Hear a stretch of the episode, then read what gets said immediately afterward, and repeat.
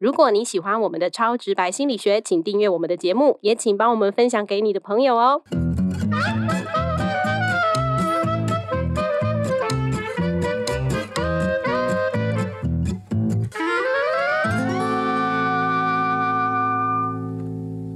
Hello，大家好，欢迎收听超直白心理学，我是小白。我是颜志龙。哎，小白，你有嗯听过一首歌叫做《苏伟在哪里》吗？有的是罗百吉先生的《苏伟在哪里呀？苏伟 在哪不要太嗨，里呀不？要太嗨。这个哦，对，这这首歌当然它就是非常的，我不知道这样叫酷手还是什么，反正就是蛮莫名其妙的。你就不知道那苏伟是谁啊？对，所以你如果上网去 Google，你就会看到几个问题：哦苏伟是谁？苏伟是谁？苏伟到底在哪里？嗯，苏伟找到了吗？所以 所以我后来研究一下苏伟到底什么，只有一个人讲了一个近似的答案，我觉得可能有一点道理。嗯，他说苏伟是 sweet 的谐音，哦，到哪里？才能够找到那种甜蜜啊、快乐啊？但是是非常台客式的说法，就变成虚伪在哪里呀？对对对，可能是这样啦哈。哦，但是我们这集当然不是要讲这首歌，我们这集是借由这首这首歌的一个谐音“苏伟”，嗯苏伟就是书 书仔，苏苏伟你都位，对，好书到底在哪里？嗯这样有没有很牵强？哎有超级牵强，对，因为我们在上次某一集的时候，我们有跟听众聊了怎么样培养读书的习惯嘛。对对对啊，其实老师分享的这个几个方式，我觉得都还蛮受用的，包含说呢，去用 Excel 记录自我监控的部分，你可以嗯去、呃设定一下你自己的目标，然后一次可以读两三本，如果你只读一本的话，就有点枯燥乏味，所以你可以交替着读。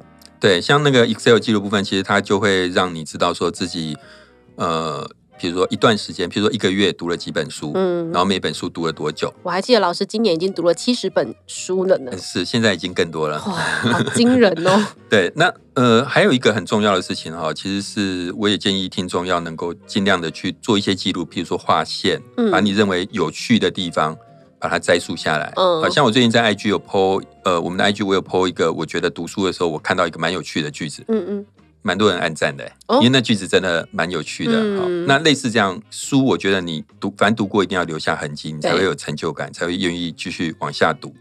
那我也记得那时候，呃，小白有讲过说，可能很多人跟小白一样舍不得嗯，舍不得画书，对，其实我真的觉得要努力克服这个心态，因为你书如果没有画，你读完之后，它真的就很容易就会对你而言是没有读过的。嗯好那总之，我觉得呃，很建议大家能够回去听一下那一集。我觉得那一集里面提的几个重点，真的，如果你对于想要培养读书习惯有兴趣的话，会是很有帮助。或者是想要成为学识渊博的老师，呃，那很难哦。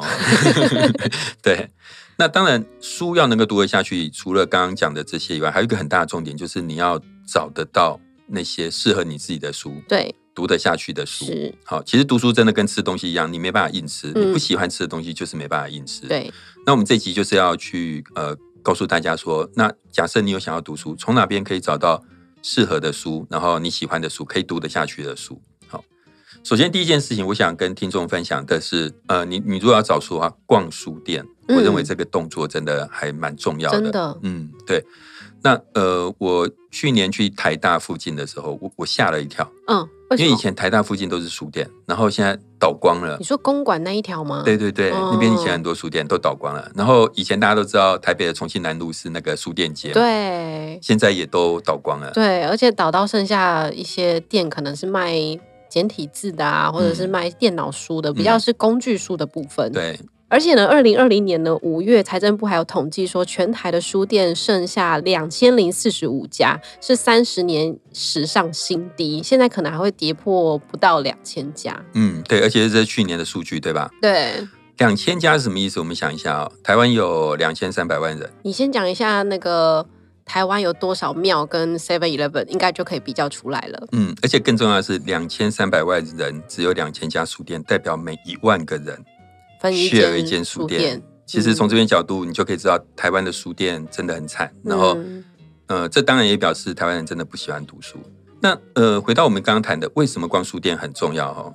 因为举例来讲，如果你今天，譬如说小白，对就是听众朋友，你们今天如果有很难得有两三天的假，嗯你要去一个地方旅行，对，那你会随便挑个地方去呢，还是怎么样？当然不会啊！既然难得有两三天，当然好好规划一下，就是想去的地方都要尽情的去一下。没错嘛，其实读书跟旅行一样，读一本书的代价也蛮大的。嗯那你通常必须要花很多时间，也要花钱，所以其实当然是要经过挑选的。嗯，那挑选的方法最直接就是试读一下，然后去了解一下这个书你读起来会不会觉得很痛苦，或是说其实觉得觉得读起来还蛮有趣的这样子。所以这是老师你去逛书店很大的目的，对不对？去试读每一本书。对对对可是现在网络上试读也很方便啊，它会有、呃电子书或者是说书籍的前一章节就是让你先试读。对对对，其实是啊，所以如果你透过网络的试读，我觉得也是一个方式。嗯不过我自己的感觉啦，呃，首先第一个，网络上能够让你试读的，并不是每一本书。事实上，你会发现很多书没有提供试读，所以嗯我觉得其实去实体书店翻一下书，我觉得是一个蛮好的方式。对好那假设啦，假设我们今天没有去试读，嗯我们怎么决定要读哪一本书？呃，我通常是我我先了解了这本书，然后觉得哦这本书的内容我需要，所以我会买。但第二种是我看封面跟嗯标题，觉得好像蛮漂亮的，很有质感哦，看一下好了。对对对，或是书名嘛，对其实书名就很会决定我们要不要买某一没本书。错没错，所以你知道现在的书名都越来越长。嗯其实如果大家去逛书店，或是你去上逛网络书店一样，你就会发现现在的书名都越来越长。嗯譬如说，我就看到一本书名叫《大脑喜欢这样学》，先认识自己的大脑，找到正确的思考路径，就能专注、不拖延，提高记忆力，学会如何实习。也太长了 真？的，这是一本书的书名。那为什么书名会越来越长？因为他把重点都写在书名上了对，因为？说实话，现在人真的阅读的不是很吃得下去，所以就会也很懒惰啦，懒得试读。不嗯如你就直接告诉我这书在干嘛嘛。所以你会现在看到很多书名真的很长，真的跟摘要一样。我刚念那个真的是书名哦，各位听众，不是不是在念内容、哦，所以那本书里面讲到了大脑、记忆力 之类的。哦，，对，那如果用这个逻辑来讲，那我现在随便弄念几本书名，嗯你猜猜看这是什么书好好吧？一群人写信到杂货店，竟然跨越三十年的时空，并且改变了大家的命运。这本我知道啊，这本书叫什么？解忧杂货店，没错，这本书如果解忧杂货店要用这个形式，它的书名就会长这样。那我再讲一本，一个在沙漠长大的小伙子，练成绝世武功，成为第一武功高手，并且取得美娇娘，这哪一本呐、不知道了吧？呃，我不知道了。射雕英雄传》，郭靖小时候在沙漠长大，对不对？哦后来变成了最厉害的武功看来我高手。就是没有看金庸。对对对对，哎金庸很棒。嗯好，所以我们如果没有去试读一下的话，其实很容易用书名去判断。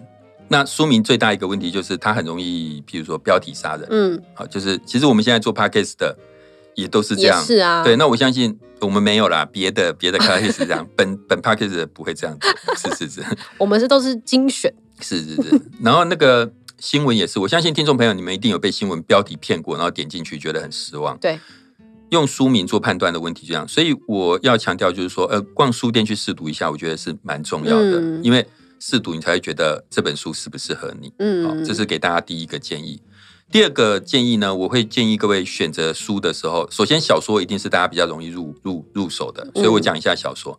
我会建议大家选择难易适中的小说，难易适中的小说是哪一种呢？对，不要太软，也不要太硬。哦我先讲什么叫太软的小说。太软小说，像我上课常常跟学生开玩笑，就是总裁系列嘛。哦，这种书的书名通常会是霸道总裁叉叉叉，总总裁总爱叉叉叉，哦对不对？对。那我去稍微博客来稍微找一下，有三百四十三本这一系列的。你说总裁系列，对对对，有三百多本呢，你看卖的多好。嗯，对其实这种书的内容就是女孩子很喜欢的啊，但也嗯不一定啦。现在就是可能少男少女们都很喜欢，通常就是要有一个很好看的封面照，然后男主角要很有钱，有钱到爆炸的那一种，然后女主角通常不是一个什么厉害的角色，可是男主角对她一定非常的专情，很爱她，这个嗯很瞎的爱情故事。是是，这三百四十三本你到底看过几本？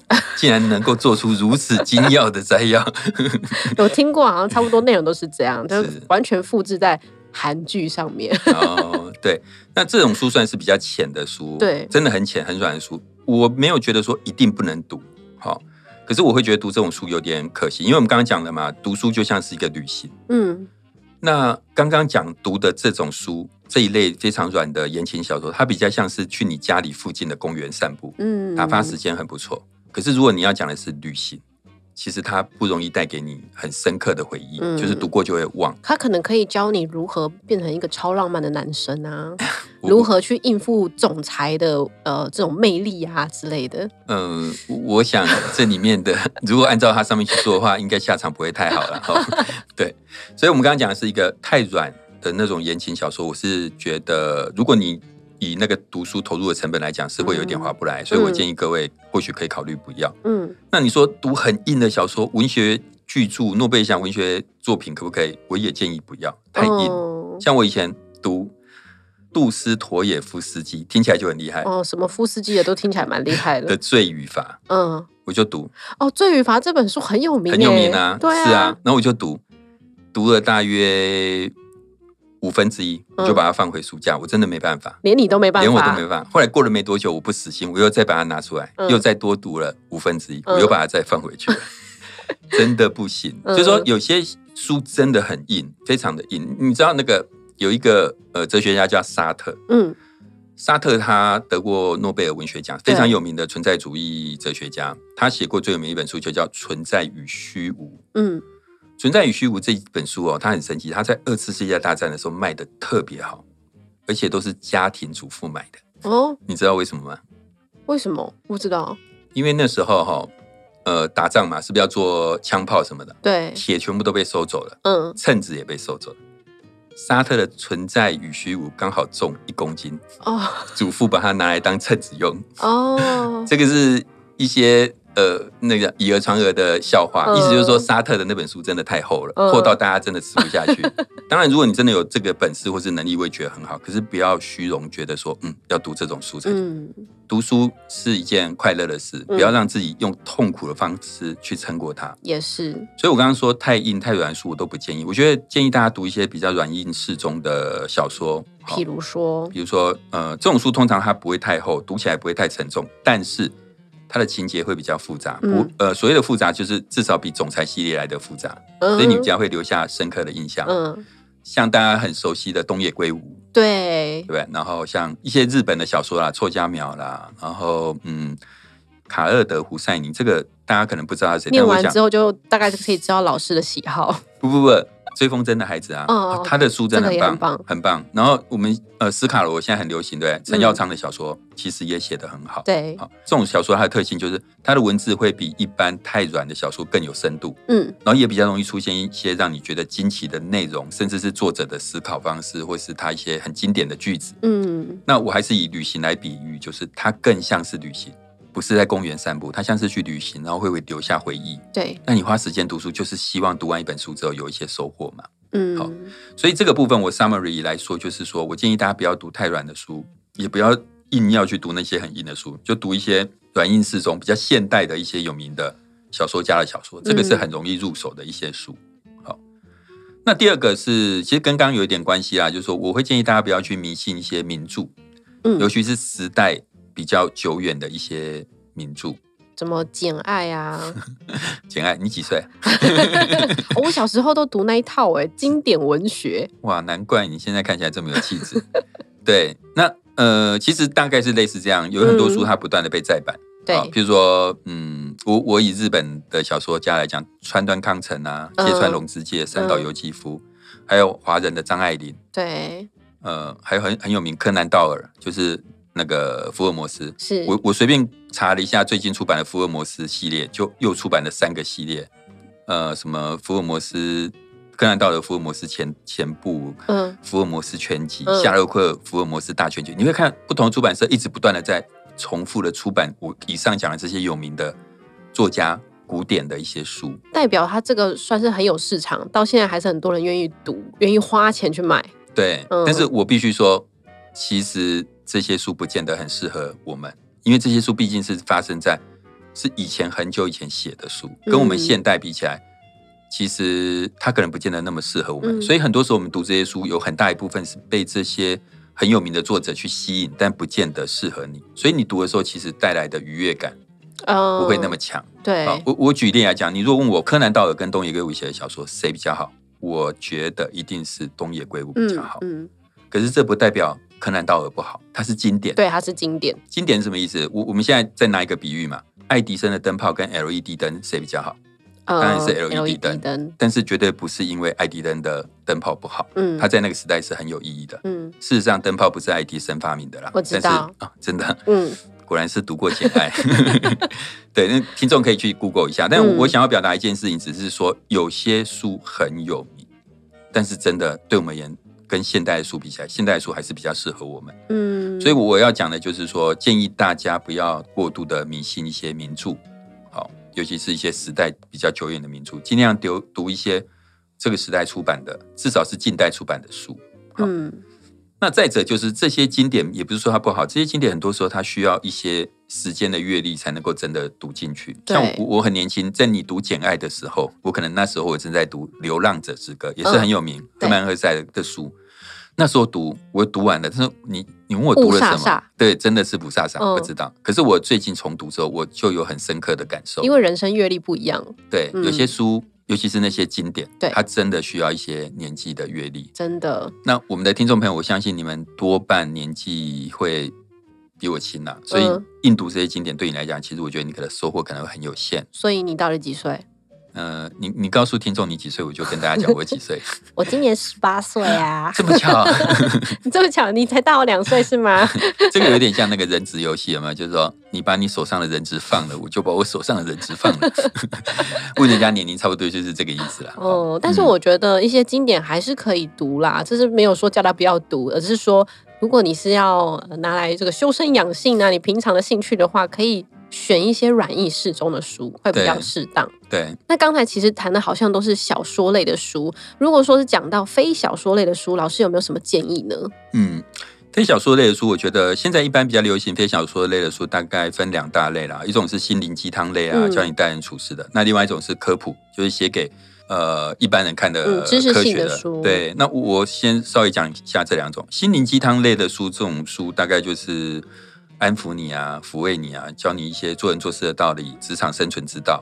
好，嗯，这种书我觉得当然就是呃要读也是可以，不过我觉得要注意，就是说这种书的挑选哈，这种书通常蛮标题杀人的。对在这个时代，譬如说我现在是自己随便我选几个标题，对对，这不是真的书，绝对没有要误会这本书不好的意思。没有没有，这些书都是我虚构的，哦哦，但他们的标题通常会是这样：你值得这世界更多的爱，你的微笑背后其实藏着委屈，事情都是你在做，功劳都他在领，这次不忍了。嗯，很多我听了都想买哎。真的啊不错啊，我应该去写哦，这个真的你很会取书名哎。对，那这种心理鸡汤待人处事的书，我我要跟听众朋友分享，就是说，呃，你去逛一下书店，你就会知道，现在都流行用这种标题去吸引大家。那像我对刚刚已经讲过，就是说，其实标题是会骗人的，嗯你真的要试读。这个标题会骗人，我觉得我最近有一个蛮有趣的经验。我前阵子读了一本书叫《大象的眼泪》，他还哦，曾经拍过电影，嗯，对，是那个《暮光之城》那个很帅的那个男生。嗯好，我就读读读读到最后，到底大象的眼泪在哪里？我都没看到大象的眼泪。后来我就翻一下他的原文，嗯，他的原文叫做 “Water for Elephant”，啊，给大象喝的水。结果竟然被翻成大象的眼泪。，对，就是所以你看，这书如果叫做“给大象喝的水”，你应该不会买了。嗯，但是大象的眼泪就很。想对，很想看一下嗯。。对，而且这本书其实不错，我我不是在批评他，我觉得这本书蛮好看的。嗯好，刚刚讲这种心灵鸡汤类的书，呃，值不值得读？我觉得见仁见智。如果这个书你觉得读了，你对你很有安慰的效果，嗯你就读，对不对？但是我刚刚提醒大家，就是你要挑选。对，那这个挑选当然除了刚试读以外，我觉得还有一些你可以考虑的，譬如说作者的背景是什么？嗯哦，，他的背景跟写这本书之间的关联是是足够的吗？嗯然后这种书，我认为还有一个很重要，可你可以判断作者的年纪，因为你想想看，一个人要教别人待人处事，嗯哦，，甚至职场的这些经验，如果他二十岁，嗯，甚至如果他三十岁，你觉得这样的人教你会是有效果的吗？嗯，好，所以其实作者的年纪可以是一个判断的标准，年纪阅历比较深的人写这一类的书，或许是呃可以带给你更多。好，所以这个是我给大家，如果你要挑选这种心灵鸡汤类的书啊，待人处事类的书的一个建议。嗯，那第二个科普类的书，科普类我刚刚说它就是写给一般人看的知识的书嘛。对其实我们之前呃曾经讲过一集那个爱因斯坦的相对论，还有我有时候在 podcast 上会跟大家分享一些演化的观点，对，很多都是我看这类科普书所留下来的。好，那这个科普类的书其实有一阵子在台湾非常流行，现在可能也是了。那其实这类的书的品质，凭良讲，呃，是蛮参差不齐的。好，然后甚至有些作者的资历可能都是假的。像我记得我以前，哦哦嗯，真的，我我以前看过一本非常有名、非常有名的科普书，上面的介绍就写作者叉叉叉博士在本书中精辟的剖析了两性相处的盲点。嗯不不不不，嗯嗯我就想这个人这么厉害，我就去查一下这个人，他的博士学历是假的，但是他上面的书就写叉叉叉博士。嗯重点是他卖的有多好，你知道吗？嗯，这本书畅销超过五千万本，被译为五十多国的文字。天哪，对，所以我们如果看到这样的介绍，叉叉叉博士，然后五千万本、五十多国的文字，你会觉得这本书超棒。这出版界的神吧？对，可是事实上，我就说这一类的书其实是有点参差不齐。嗯嗯嗯，像我这个真正的博士在这边，在这个录音室赚不到钱，看看那五千万，对，人家有五千万本，五十多国文字，我们在这边，好算了。所以科普类的书哈，我觉得我也读过一些很有名的科普类的书，嗯可是我觉得它真的不科普。我觉得科普类的书有一些就是太难，嗯，它真的太难，很容易放弃，甚至是嗯一些很有名的人写的书，甚至也都是这个样子。也是，我自己年轻的时候读很多这一类书，我要跟大家承认，就是当时读这些书，我觉得抱着很多虚荣感，觉得我念的非常的聪明，对我，我一说，很多时候我们读书会有一些虚荣感，觉得哎，诶这个就这其实跟我刚刚讲的经典有点像，就嗯你会觉得读过这本书，你好像很了不起，可是真的不要，因为读书像我刚刚讲的成本很高，对，然后再者，读书是为了让自己真的有收获，真的快乐，不要去嗯。迷信这些东西。那以科普类的来说的话，我真的就会非常建议各位一定要到书店或者在网络书店上面阅读过，然后觉得哎自己好像还可以撑得下去，嗯否则的话这一类的书你真的很容易就放弃了。不过我以前念研究所的时候，也常常需要看这类的书，哎，就是看不懂。，你十八岁就念研究所，我我跳级生，我跳级生啦、是嗯 就是念的时候，你就是一定要看，它有点类似工具书，它都不在你刚刚上述的这些类别里面，但然后又又有一点呃专业度，但你念了之后，真的会有虚荣感，嗯就觉得自己念过，对不对对对对对，但是啊真的看不懂在干嘛。真的看不懂。我以前年轻的时候读过很多这一类的书，真的。嗯那现在回想都觉得好可惜，就那些时间如果拿来读一些，呃，像我今天介绍一些更容易入手的东西，嗯你真的会比较有，尤其是搭配我们上次告诉大家，你在读过之后，你你有划线或是什么，然后你有嗯用一些标签纸把你觉得棒的地方留下来。我其实你看几十年的时间，真的会很不错，这样子。那老师你自己一整年，上次讲到七十本嘛，现在虽然更多，你怎么去分配这些类别？因为也是会有比较硬的书嘛，然后比较软的书。你大概是一整年你会是几分之几是念比较软硬适中的书呢？呃，其实不一定，但是我们上次讲到说一次同时读好几本书，对吧？所以假设我今天读一本相对论的书，搭配两本小说好了，嗯可能我小说看完了，我的相对论还没看完，对，因为它相对论就搁了一整年还没有看完。也 也不会那么惨啊。对，但是我意思就是说。